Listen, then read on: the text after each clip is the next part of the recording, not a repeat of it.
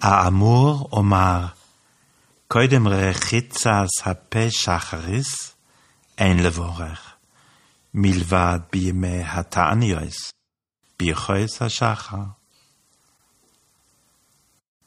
Der Rebbe Rashab sagte, man sollte Bichos Shachar, das heißt die Segensprüche am Morgen, erst dann sagen, wenn man sich den Mund ausgespült hat, außer Fasttagen. So steht es im Ayam Yam für morgen Shabbos.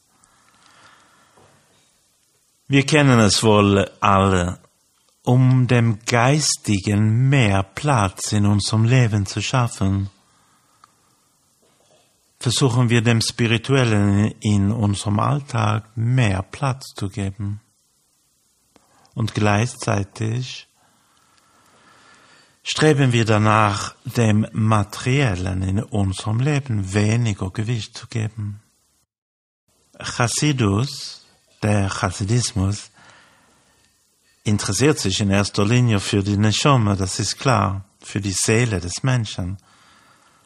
Und trotzdem ist es Chassidus sehr wichtig, den Körper bei der Avoider, beim Dienst an Gott, einzubeziehen. Ihn nicht abzulehnen oder durch Entbehrungen zu schwächen zu versuchen. Oder besser gesagt, es geht darum, den Körper und seine manchmal nicht so guten Triebe in Gutes zu verwandeln, nicht zu brechen. Die chassidische Literatur zitiert sehr oft den Kommentar der Weisen zum Gebot, zum biblischen Gebot, liebe deinen Gott von ganzem Herzen, mit beiden deinen Jetzorim das heißt, liebe Gott sowohl mit dem Jetoteuve, mit dem positiven Trieb, als auch mit dem Jetzohore, mit dem ja, negativen Trieb. Das Ziel ist nicht, ähm, nur die göttliche Seele, die Nefesh Elokis, zu nutzen, um näher zu Hashem, zu Gott zu kommen um gleichzeitig unsere Haftung an das Materielle zu ignorieren.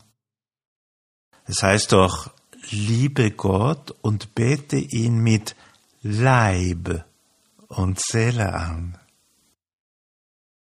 Damit wird dann auch klar, dass unsere Mitzvahs, die ja fast alle nur mit Gegenständen gemacht werden können, nicht weniger wert als das Davenen oder Meditieren sind.